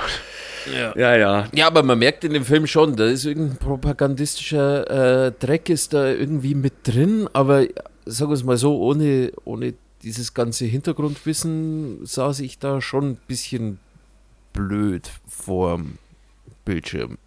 Tatsächlich. Ja, weißt du, Also alleine halt Nordkorea dass, ist halt dass, ein blinder dass, er, dass er dieses, diesen, das Metall, dieses Stahl ist. Ne? Das ist ja auch was Ja. sehr äh, handwerkliches, was sehr proletarisches, einfach so diese, diese, diese harte Arbeit, ja. Und dann halt Ja. eben, er wird lebendig durch das Blut. Ne? Das heißt, du musst auch, also um etwas zu erreichen, musst du auch dein Blut geben. Das Mhm. Blut, ist, Schweiß und Genau, echte genau. Stahlarbeiter. Genau. Ja, aber ich meine, der kann sich ja auch nicht irgendwie, also diese ganze Dynastie da, das ist ja auch relativ äh, schön dokumentiert, dass die hier einen auf kommunistisch und sonst was machen, aber sich halt schön gut gehen lassen und die ganze Zeit Hummer fressen und so. Außerdem, Eben, was gab es denn eigentlich im 14. Jahrhundert? Das, äh, irgendwie, äh, gab es da überhaupt schon Korea? Oder waren das irgendwelche Mongolen? Geschichtspodcast. Das, äh, also so- äh, solche, ich, gut, okay, man muss dazu sagen, ich habe auch während des Films nicht gewusst, dass das das 14. Jahrhundert sein sollte. Das hätte für mich alles sein können. Ach ja, die 70er. Ja, es war halt auch ein bisschen schwierig, weil ich habe den Film, wie ja schon gesagt, so in Etappen geschaut. So war das damals. Und irgendwie wiederholt sich der Film halt. Also den Anfang fand ich total lustig, da war ich auch noch aufmerksam, aber dann, als der hier Pulgasari seine volle Größe erreicht hat, dann ist es ja gefühlt viermal die gleiche Szene. Also er greift an mit dem Banditen, dann wird er war's ja irgendwie einmal gefangen, er wird einmal, glaube ich, in so einem Käfig gefangen und verbrannt ist dann tot, dann wird er aber doch wieder ähm, zum Leben erweckt. Dann wird er von irgendwie so Hexen, wird ihm, glaube ich, der Geist von diesem alten Schmied ausgetrieben, ist wieder tot, dann wird er wieder zum Leben erweckt und greift sie wieder an. Und ich weiß es jetzt gar nicht mehr, das hatte ich nämlich auch nur noch im Hinterkopf äh, durch eine Doku oder einen anderen Podcast oder so, dass er sich dann am Ende gegen die äh, Banditen wendet, weil er außer Rand und Band ist und noch mehr Eisen braucht oder so. Aber daran kann ich mich gerade gar nicht erinnern. Also ich habe alles vergessen und ich habe den, glaube ich, vor vier Stunden beendet. Also von allen Horst-Filmen ist der tatsächlich, glaube ich, in meiner Top 10, Top 10 der, der Filme, die ich hundertprozentig nicht nochmal glotzen werde und vergessen habe, dass ich sie überhaupt gesehen habe. Ich werde morgen aufstehen und werde mir denken, was habe ich eigentlich heute zwischen vier und sechs gemacht? Ich habe mir kurz fast überlegt, also der Film ist äh, schon ziemlich schrottig, aber irgendwie so lustig, trash-schrottig so ein bisschen. Ich habe nämlich kurz überlegt, ähm, für die Vernissage, jetzt komme ich schon wieder drauf zu sprechen, ist aber auch völlig egal, wir hatten da so einen riesen Screen und ich wollte da halt irgendwie so einen ähm, Horrorfilm, beiläufiges Hintergrundzeug äh, laufen lassen und ich habe eine Horrorfilm-Movie-Compilation gefunden, die war halt einfach viel zu brutal, das konnte ich da nicht zeigen. Und dann habe ich noch eine gefunden mit so Schwarz-Weiß-Aufnahmen und habe noch eine gesucht von Sumpf, so, oder was? So sowas in die Richtung, genau. Und ich war kurz davor, einfach diesen Pulgasari-Film durchlaufen zu lassen. Also halt ohne Sound, einfach nur im Hintergrund, dass sich irgendwas bewegt und so. Und aber es waren natürlich trotzdem wahrscheinlich zu viele Szenen, wo nichts passiert. Einfach. Ja, aber dann hätte ich an deiner Stelle lieber einen Godzilla laufen lassen. ja, ja, klar. So habe ich es dann auch gemacht, natürlich im Endeffekt. Aber für sowas, also irgend so im, auf einer Party im Hintergrund kann der schon mal laufen, dass man sich ein bisschen über die Soundeffekte äh, äh, lustig machen kann oder so.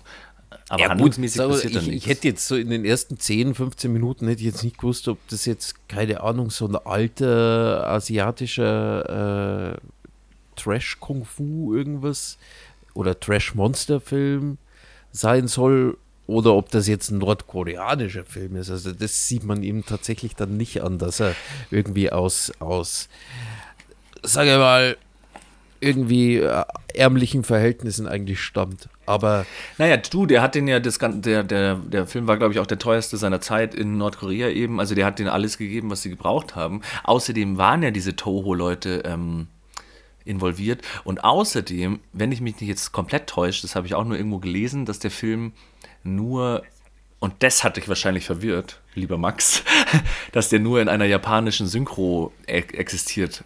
Und Ach, das war deswegen, vielleicht. ja. Deswegen hast du japanisch und nordkoreanisch Ah, verwechselt. fuck. Ja, ich habe mir schon gedacht, warum, warum die ganze Zeit so. Das ist ja kein, kein Nordkoreanisch. Das ist ja astreines äh, Kyoto-Dialekt. Da musste ich auch ein, zweimal lachen, wenn der König, äh, der böse König, sein einfach böse war. Und da gab es halt diese klassischen, ich nenne es mal Asia-Zooms, die ja, die ja äh, Tarantino auch in Kill Bill und so öfter mal gemacht hat. Und da gab es ein, zwei Szenen, die sahen halt eins zu eins Pai Mai-mäßig aus. Da kommt dann dieser geile hektische Zoom von außen rein und er streicht sich so den Bart zur Seite. Großartig, ich liebe das ja. Aber also sowas fand ich schon nett, aber ich gebe schon recht, dass der Film jetzt keine. Nö. Aber was ich halt krass finde, so mit der ganzen Entführungsgeschichte und dem, dass der vorher im Straflager war, glaube ich, dass der Film tatsächlich auch so knapp zwölf Jahre wahrscheinlich gedauert hat, oder? Zu machen, meinst du? Ich glaube nicht. Also wie gesagt, das war einer der letzten und ich habe irgendwo noch gelesen, dass sie, ich weiß nicht genau, wann sie angefangen haben. Also sie waren, glaube ich, insgesamt waren sie acht Jahre da. Der Typ war, glaube ich, fünf Jahre im Gefängnis. Ich kann jetzt nur schätzen. Ich habe nur eine Zahl aufgeschrieben, dass sie sieben Filme in zwei Jahren gemacht haben. Ja, gut. Weil ne, Also die haben das schon richtig rausgebuttert. einen Zwölfjährigen habe ich mitgebracht. Ach, das sollte eine Überleitung werden. Zwölf Jahre, wie guter Whisky. Ich habe noch zwei Facts aufgeschrieben zur nordko nordkoreanischen Filmlandschaft. Und zwar, dass es ein Biopic, also dass in dieser Zeit auch ein, ich weiß nicht, ob es von dem gleichen Regisseur dann auch gedreht wurde, aber ein Biopic über seinen Vater, also über Kim Il-sung, wurde gemacht. Und da haben sie den Schauspieler, das fand ich einen ganz lustigen Fact, hier von wegen ähm, De-Aging oder Maske war gestern, den haben sie einfach gleich Plastic Surgery gegeben. so macht man das nämlich richtig. Und dann ähm, haben sie auch noch ganz viele Leute interviewt, die halt nach dem Koreakrieg äh, hier, also amerikanische Kriegsgefangene, hat er dann auch in Anführungszeichen rekrutiert, um in den Filmen amerikanische Bösewichte zu spielen und so. Und die haben dann auch Stress gekriegt, nachdem sie nach Hause gekommen sind, weil sie auch als Verräter erstmal irgendwie angeschwärzt wurden und so. Egal, also wie gesagt, alles, ich war da ein bisschen gefangen von dieser Geschichte. Zu Recht. Crazy shit. Ich meine, wie gesagt, der Film, der Film gibt nicht so viel her. Äh, der, der, natürlich hast du keine Themaverfehlung. Du kriegst jetzt hier auch äh, dein Fleißsternchen. Danke. Hast du gut gemacht, Andi. So. Boyhood. So let me go. I don't wanna be. Okay, der Film startet erstmal mit Yellow von Coldplay und da haben wir schon It's gedacht, true. oh. I wrote a song for you. Ah, das habe ich dann relativ schnell aufgegeben, aber ich wollte auch, ich habe noch geschaut, ähm, Yellow, Coldplay und danach kommt ja gleich hier The Hives, wie heißt der Song nochmal? Hate to say, I told you so. Hate to say ja. I told you so. Genau, beide von 2000 und ich wollte dann eigentlich im Film weiterhin checken, ob es chronologisch die Songauswahl sich durch den Film zieht, so ein bisschen. Also es würde mich sehr wundern, wenn sie darauf nicht geachtet hätten, dass die, dass die äh, Songs zumindest halbwegs zu dem Jahr passen, in dem sich unser Hauptdarsteller Mason jetzt gerade befindet.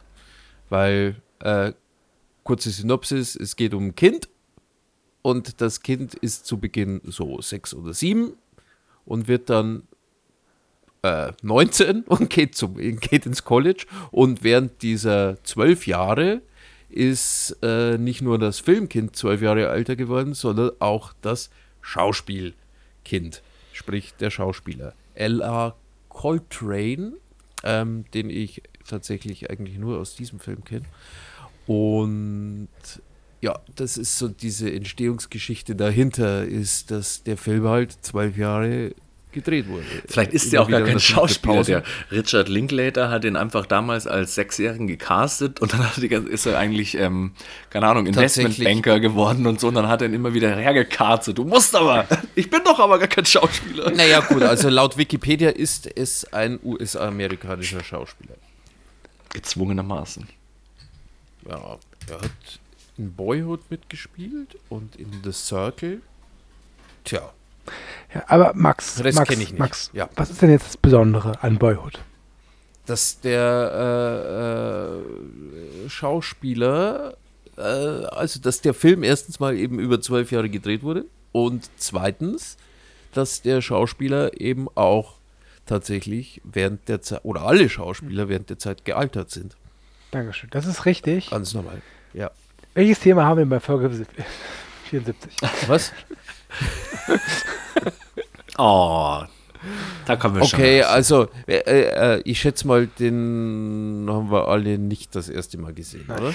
Ich muss aber dazu sagen, ich habe ihn das erste Mal gesehen ähm, vor, pf, keine Ahnung, ist auch schon länger her, sechs, sieben Jahre oder so. Und ich weiß nicht mehr warum. Auf jeden Fall wusste ich das davor nicht. Und ich habe den Film so geschaut und war dann während der Erstsichtung echt verwirrt. Weil ich dachte so, boah krass, wie haben sie das hingekriegt? Okay, das ist, das ist natürlich, das ist natürlich toll, weil Das dann war richtig du, cool. äh, hat, wurdest du ähm, tatsächlich einer, ja, wie sagt man, du, der, die Sache, die mich an dem Film genervt hat, die hattest du nicht. ja, weil Weil ich mir die schön. ganze Zeit immer denken musste, ist es tatsächlich eigentlich nötig? Nee, Das- eben, also- genau. Und ähm, ich denke mal, als der Film rauskam, gab es vielleicht so einen kleinen Bass, den habe ich aber nicht mitgekriegt. Und dann habe ich ihn aus irgendeinem Grund, ich habe, keine Ahnung, vielleicht wollte ich einfach einen Film mit Ethan Hawke schauen und dann habe ich den Film geschaut und dann passiert es so und ich habe mich schon gefragt, so, hä, wieso ist Ethan Hawke da so jung? Das, das passt irgendwie nicht. Und dann eben das Spannende fand ich auch hier, dass man halt ähm, bei jüngeren Menschen natürlich eher sieht, dass sie schneller altern. Äh, nee, es macht überhaupt keinen Sinn, was ich gerade sage. Aber ähm, Na doch. dass die sich halt äh, schneller verändern oder mehr verändern, sage ich mal, in der Zeit als die Erwachsenen. Weil bei Ethan Hawke wäre mir nicht aufgefallen, dass der Typ jetzt gerade älter wird. Am Schluss dann schon, aber dieser Alter. Der, der wächst halt auch nicht. Weil Genau, der, genau. Der, der, der, so ein Sechsjähriger, der bleibt ja nicht äh, immer 1,22 groß. Nee, genau, aber diese Altersschritte, die sind ja teilweise relativ random irgendwie. Man merkt es dann teilweise nur in der Frisur oder so. Aber irgendwann dachte ich mir schon, hey, Moment mal, der Typ ist doch jetzt größer, älter, das ist doch immer noch der gleiche Schauspieler. Also das fand ich ganz schön, ohne es zu wissen, den Film das erste Mal zu sehen. Das war lustig. Oh. Aber ansonsten, also mir hatte, mir hatte heute, ich habe auch heute zum Frühstück geguckt und war dann erstmal schockiert, dass der, ne, warte mal, ich habe den gestern angefangen, dann habe ich heute fertig geguckt. Aber, äh, also erstmal, Entschuldigung, dass der drei Stunden dauert, äh, wollte ich nicht. Äh, ihr habt eins gut bei mir. Und ähm, dann hat er mir doch besser gefallen, als ich ihn in Erinnerung hatte. Ich habe ihn beim ersten Mal echt bumslangweilig gefunden. Heute fand ich ihn so streckenweise schon ganz interessant oder aufrührt, aber sicherlich nicht wegen dieser, wegen dieser zwölf Jahre Dingsbums-Story. Mir mir hat eher so dieser, dieser Teil gefallen, äh, vom, äh, ja, wie, wie die Mutter halt dann unter diesen und mit ihren komischen Ehemännern immer gelitten hat und wie sich das dann auf die Kinder irgendwie übertragen hat. Ähm, Ja. Gut, es ist einfach, er zieht sich auch lang, muss ich Also, sagen. ähm, Ja. ich habe ihn jetzt zum zweiten Mal gesehen und finde ihn jetzt nicht grandios, aber zum Beispiel, ich finde, also jetzt bei der Zweitsichtung, der war für mich nicht zu lang. Also ich fand, ich habe seine Länge nicht gespürt, diese, diese fast drei Stunden. Ähm, ich fand zwei Sachen wirklich toll. Das eine, dass ich nie das Gefühl hatte, dass es so forciert war, dass jetzt, du musst jetzt irgendwie diese typischen Coming-of-Age-Momente drin haben, sondern halt, dass du jedes Jahr so äh, fast schon zufällig so einen Moment miterlebst aus seinem Leben. Das fand ich ganz stark. Ich fand auch ganz toll ähm, die Abschiedsszene zwischen ihm und seiner Mutter. Ähm, Mhm, die haben mir auch aufgeschrieben. Ja. weil die Patricia Arquette hat ja auch einen Oscar bekommen und ich nehme mal stark an, dass diese Szene da auch vermutlich sehr stark äh, mitgespielt hat. den Oscar bekommen, oder was? Ja, die hat einen Oscar bekommen dafür. Dass die Szene bei der Oscar-Dings kam, meinst du? Ja, genau. So, jetzt hast du deinen Oscar und jetzt spiel doch mal. Ähm, nee, ähm, Nee, da kommen doch immer diese Snippets, weißt schon. Egal, bei der Oscar-Verleihung. Da kam sicher diese Szene, meinte ich. Ja, also wie gesagt, die hat einen Oscar bekommen für beste Nebendarstellerin 2015 war es. Ähm, ich finde den Film auch toll gespielt, muss ich sagen. er, er hat halt was durch diese Machart schon was sehr natura naturalistisches. Also ich finde, das wirkt alles sehr authentisch, sehr echt, äh, sehr nahbar. Ein paar Sachen wa- waren so ein bisschen äh, zu, also mir irgendwie dann doch zu seltsam. Also gerade so die letzte Szene, wenn er dann irgendwie diesen Haschkeks isst und dann noch mit dieser mit diesem Mädel und diesem Typen da sitzt und dann reden sie einfach so, wie kein Mensch einfach redet. Das ist so ein bisschen so ein bisschen Das Kunstgewerblichkeit. habe ich mir auch noch aufgeschrieben. Aber, aber Ja, insgesamt äh, fand ich ihn beim zweiten Mal besser als beim ersten Mal. Für mich immer noch kein, kein Meisterwerk, aber wirklich ein richtig schöner Coming-of-Age-Film. Und, Mhm. also, und ich muss auch sagen, hättest du nicht gerade eben gesagt, der ging ja drei Stunden, ich hätte es gar nicht richtig gemerkt. Ja, ich habe den auch, ähm, wie gesagt, ich habe ja schon erzählt, dass ich beim ersten Mal einfach nur geflasht war, so, Hä, ist das der gleiche? Hä? Versteh's nicht. Aber ich fand den Film ansonsten auch eher fad und heute, ich glaube, man muss da in der richtigen Stimmung sein. Ich habe ihn mir auch jetzt aufgehoben, ich habe ihn auch heute- heute gesehen, weil ich keinen Bock drauf hatte. Aber irgendwie war ich eh in so einer sentimentalen Stimmung, dann hat mich das, glaube ich, mehr gecatcht irgendwie. Und ähm, ja, so Kleinigkeiten. Also ich fand so Szenen, diese Abschiedsszenen, auch wo sie am Anfang ihr Haus dann verlassen und dann so äh, diese, diese äh, Wände streichen und so. Ich fand da ganz kleine Sachen eigentlich immer ganz nett. Und auch die eben ähm, Patricia Arquette fand ich irgendwie so die Hauptrolle. Weil dieser Typ, ich, ich weiß nicht, ob der, deswegen habe ich vorher diesen Witz gemacht, von wegen, der ist ja gar kein Schauspieler, der wurde dazu gezwungen und so. Ich wusste immer nicht so, wirkt das jetzt gerade für mich natürlich oder unangenehm oder scheiße? Also, weil eben diese Gespräche, wenn er irgendwie da so Mädels kennenlernt. Ich habe mich da so gekringelt hier im Stuhl, weil das so unangenehm war. Aber dann dachte ich auch, naja, aber so war es halt vielleicht. Also vielleicht ist es halt echt und natürlich und so. Aber mich hat es dann Ja, wirklich gut. gebeutelt. Niemand ist so cool in Sachen Mädels kennenlernen wie du. Ja, genau.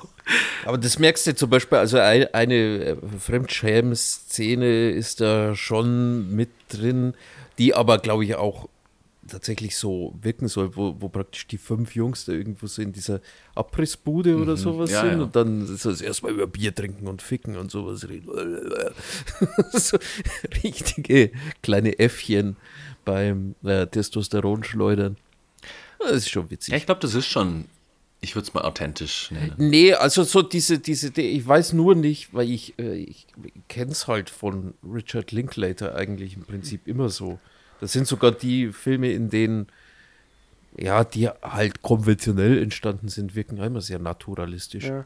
Aber da Ich glaub, vielleicht du mal. hast jetzt vor kurzem einen neuen Linklater Ja, gesehen. genau. ne? Ich habe ähm, Ja. den Hitman gesehen, der, glaube ich, aber nächstes Jahr direkt auf Netflix kommt. Und den konnte ich schon jetzt im Kino sehen beim Cologne Film Festival. Und da sage ich euch, guckt euch den an, der war wirklich hochgradig amüsant. Also wirklich sehr amüsant. ja. Ja, also es geht um, ähm, es ist eine in Anführungszeichen wahre Geschichte. Ein Mann namens Gary Johnson ähm, und der war einer der erfolgreichsten Auftragsmörder der USA. Ähm, also nicht wirklich, er hat fürs, äh, für die Polizei gearbeitet. Der hat sich immer als Auftragskiller ausgegeben. Dann haben Leute halt versucht, ihn zu buchen und dann wurden sie von der Polizei verhaftet. Das hat er halt Ah, jahrelang gemacht. okay. Und ähm, der muss wohl einfach ein richtig guter Darsteller gewesen sein. Also er hat wohl irgendwelche Hillbillies hops genommen, genau wie irgendwelchen elitären äh, Wall Street Schnösel. Und ähm, der Film war wirklich sehr, wirklich sehr amüsant. Ähm, zugegebenermaßen kein Film, der die große Leinwand braucht, wobei jeder Film braucht eigentlich eine Leinwand, wenn man ehrlich ist.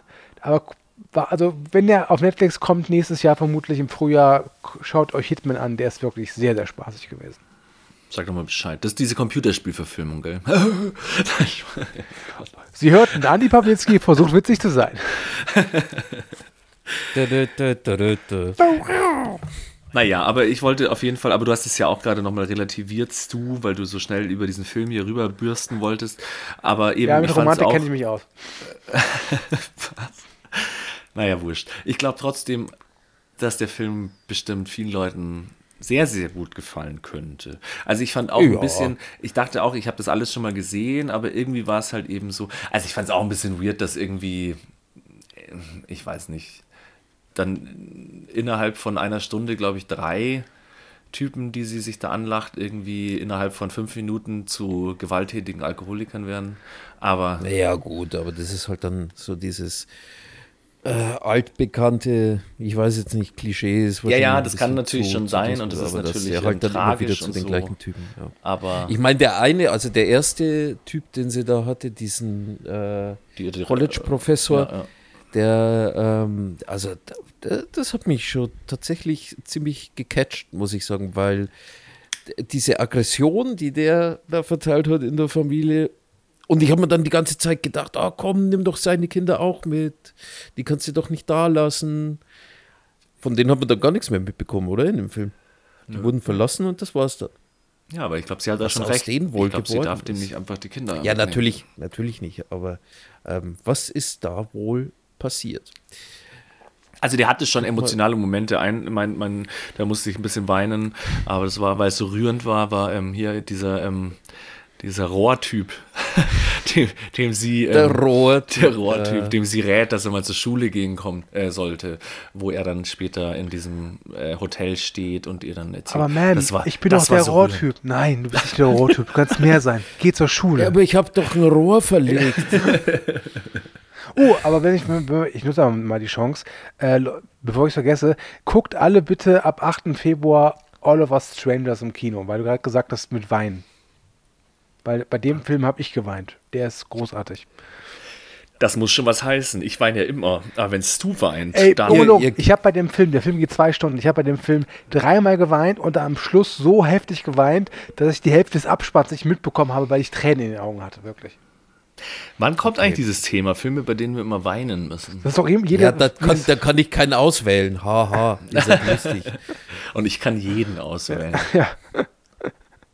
Die nackte Kanone. Nehm das war so traurig, als er gestorben Wobei, ich muss tatsächlich sagen, es gibt einen, äh, und zwar anderer. Wir machen jetzt hier nur irgendwelche, wie sagt man, Empfehlungen. Anatomie eines Falls läuft gerade in einem Dingsbums. Da gibt es eine Szene mit einem Hund, die hat mich sehr gerührt. Ich glaube, näher komme ich ans Weinen nicht mehr ran. Also ich weiß, welche Szene du meinst. Ich war von der Szene Ja. halt total ange also angetan, ist jetzt falsch ausgedrückt, weil das halt so Ja. echt aussah. ja, also- und ich habe mir auch gedacht, nee, was haben die mit dem Hund gemacht? Aber es ist schon interessant, weil ich meine, in dem Film kommt ja auch Mensch ums Leben. Das scheint dir egal zu sein, aber sobald der das Hund ist das mir scheißegal. Ja, ja. ja. Dir mir vor, es ist wäre eine Katze gewesen, Max. Katze ist in einem anderen Film passiert. Da habe ich. Äh, ach genau, ich habe für Can You Ever Forgive Me? Ja. Der Film mit Melissa McCarthy. Den haben wir jetzt mal so zum Einschlafen irgendwie angeguckt. Da stirbt auch eine Katze. Das fand ich auch traurig, aber die Sache mit dem Hund, das ist, da, da gibt es ja noch eine Story drumherum. Ja. Kurze Vielleicht Frage. ist es dieses Gesamtpaket. Weinst du auch bei Dogtooth von Jorgos Lantimos? Da stirbt ja auch eine Katze. Nee, nee, nee, nee, nee. Die, die Sache mit dem Weinen ist, äh, ich weiß nicht, ob wir das schon mal hier im Podcast ausdiskutiert Nein, haben. aber wir kennen dich persönlich, deswegen. Ja, ja, bei unserem. Es ist ja nicht so, dass ich da, dass ich da ähm, nicht will oder jetzt hier einen auf großen Macho machen will.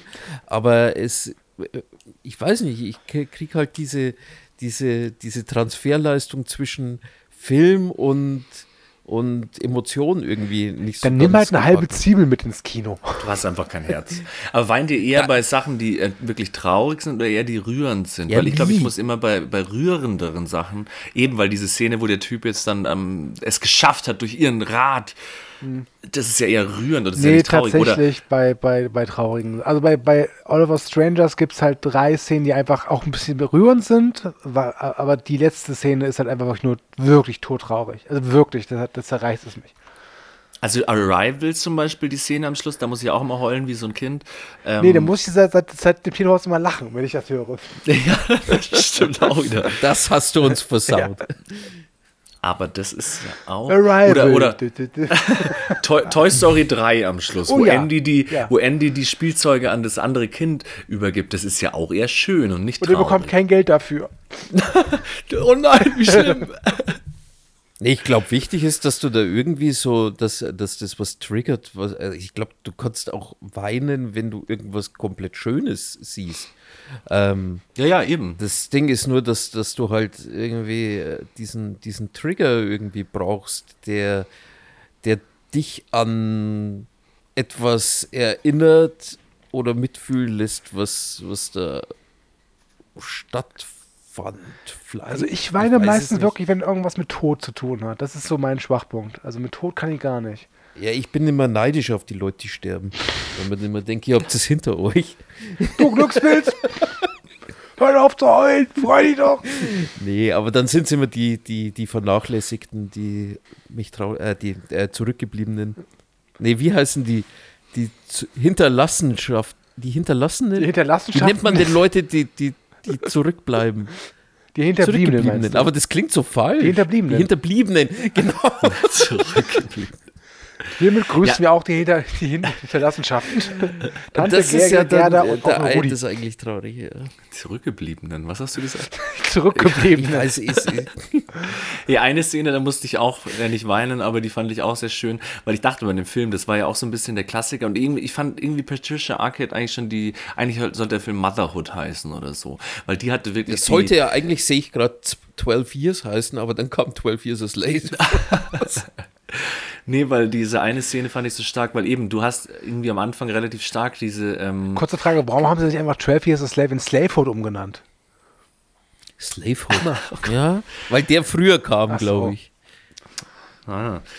Nee, aber ähm, dass sie halt immer den Stress hat als alleinerziehende Mutter und den, die, den Terror ihrer Kinder da so abkriegt und so. Und am Anfang dachte ich auch so, oh Gott, ich weiß schon, warum ich das nicht hab oder mache.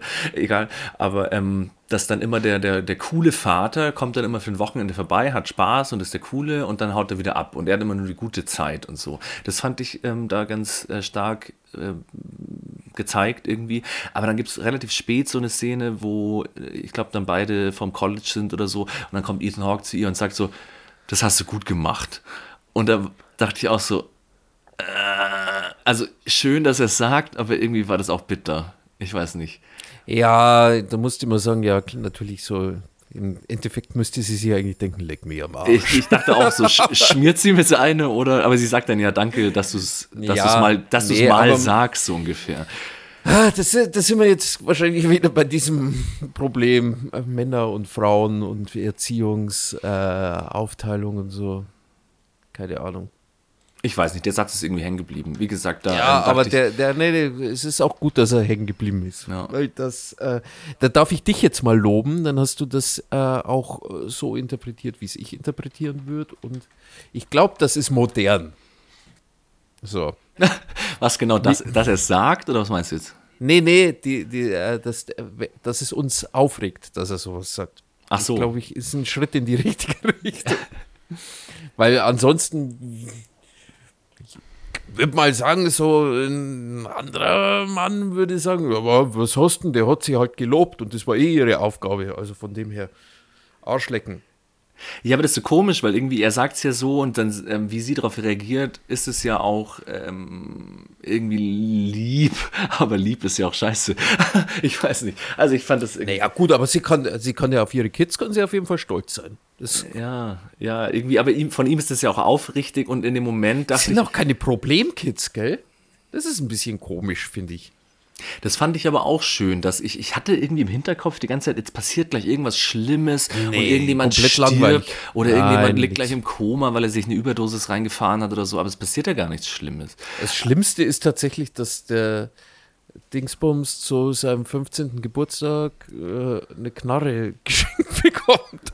Ich dachte, da eine Bibel. Da gedacht, nee, da haben wir dann auch gedacht, ja, vielleicht ist das irgendwie Konfliktpotenzial. So die einen sind so liberale Obama-Wähler, aber nee, nee.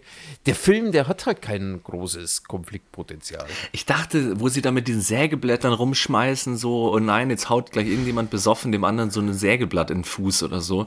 Also ich dachte, irgendwas passiert dann noch, wo dann richtig die Luzi brennt, ich weiß nicht.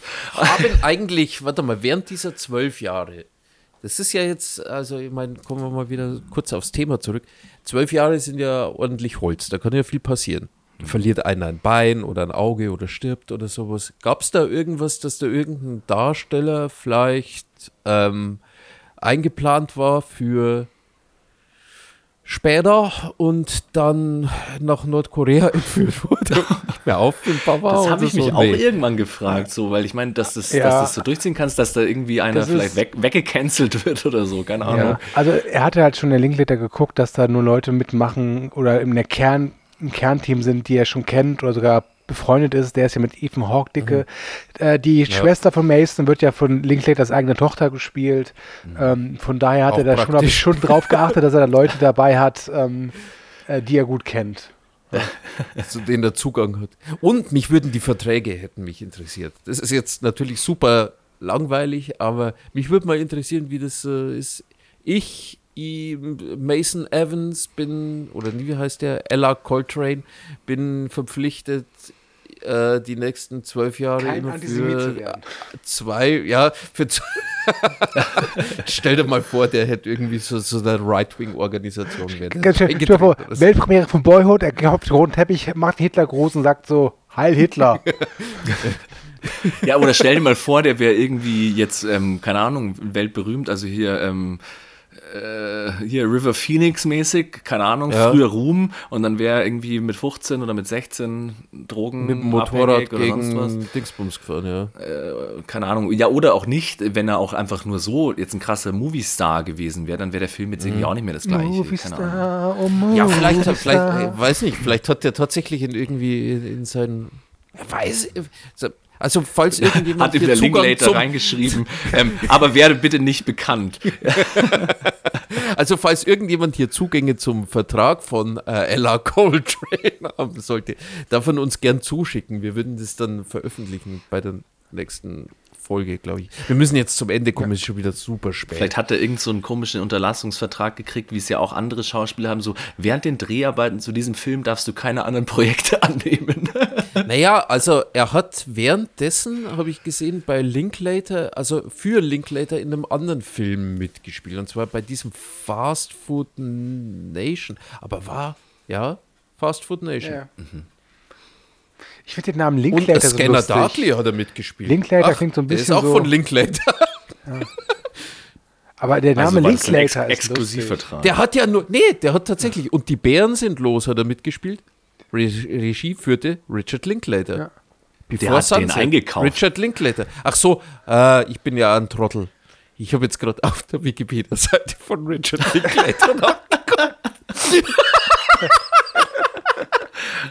okay, warte mal kurz. Aber bei Fast Food Nation spielte der Ella Coltrane wirklich auch mit. Ja. ja, das stimmt. Die restlichen waren alle Bullshit. My Own Private Idaho, auch von Richard Linklater. von Ella Coltrane. Die ist ganz von Sand. Ach, scheiße. Ja, ich muss langsam auch auf die Toilette, deswegen wrap it Ja up. gut, okay. Dann äh, haben wir dieses äh, Thema jetzt irgendwie. Ich glaube, wir haben alle drei Filme gefunden, die zum Thema passen. Bravo, Yeah. hier klatschen. Ja, wir sind die besten. Yeah. USA. USA. So, nächste Folge ist die Vorgastfolge, also 74. Du Ja. wählt aus. Was hast du für uns? Ich habe zwei Themen auch rausgesucht und beide haben was mit Namen zu tun. Ich bin mir aber unschlüssig, welches ich davon nehmen soll. Ähm, deswegen überlasse ich euch die Wahl. Wollt ihr das ähm, Thema, na, das Thema mit äh, zum Thema Qualität oder das Thema bescheuert? Qualität. Qualität. Qualität, bescheuert. Da habe ich Angst vor Okay. bescheuert. Gut, Pa- Pawlitzki enthält sich. Also, das nächste Thema ist 411. Der Name steht für Qualität. Filme, in denen eine der Hauptfiguren so heißen wie wir. Nur der Vorname. Alles klar. Ja? Okay, das Ich hab schon einen. Auf der anderen. Seite, das, das zweite Thema, was ich rausgesucht habe, ist im Prinzip das gleiche wie das, wie, was wir jetzt nehmen. Das war nämlich Call Me By Your Name oder besser nicht Filme, deren Protagonisten unheimlich bescheuert heißen. Und ich habe schon einen Film rausgesucht, ähm, ich, das kann ich hier schon mal verraten.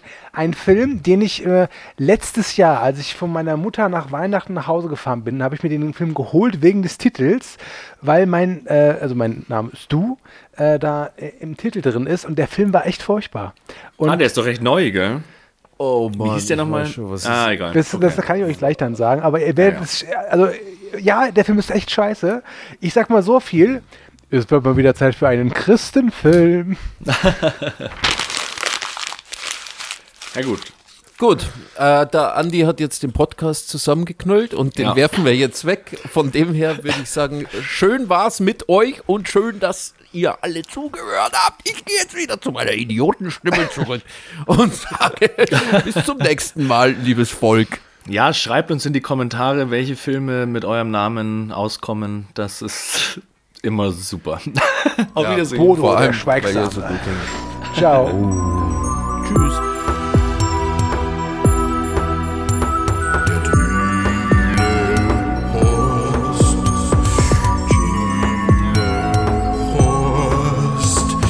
Horst, Horst, Horst, Horst, Horst, mit so einem komischen skandinavischen O.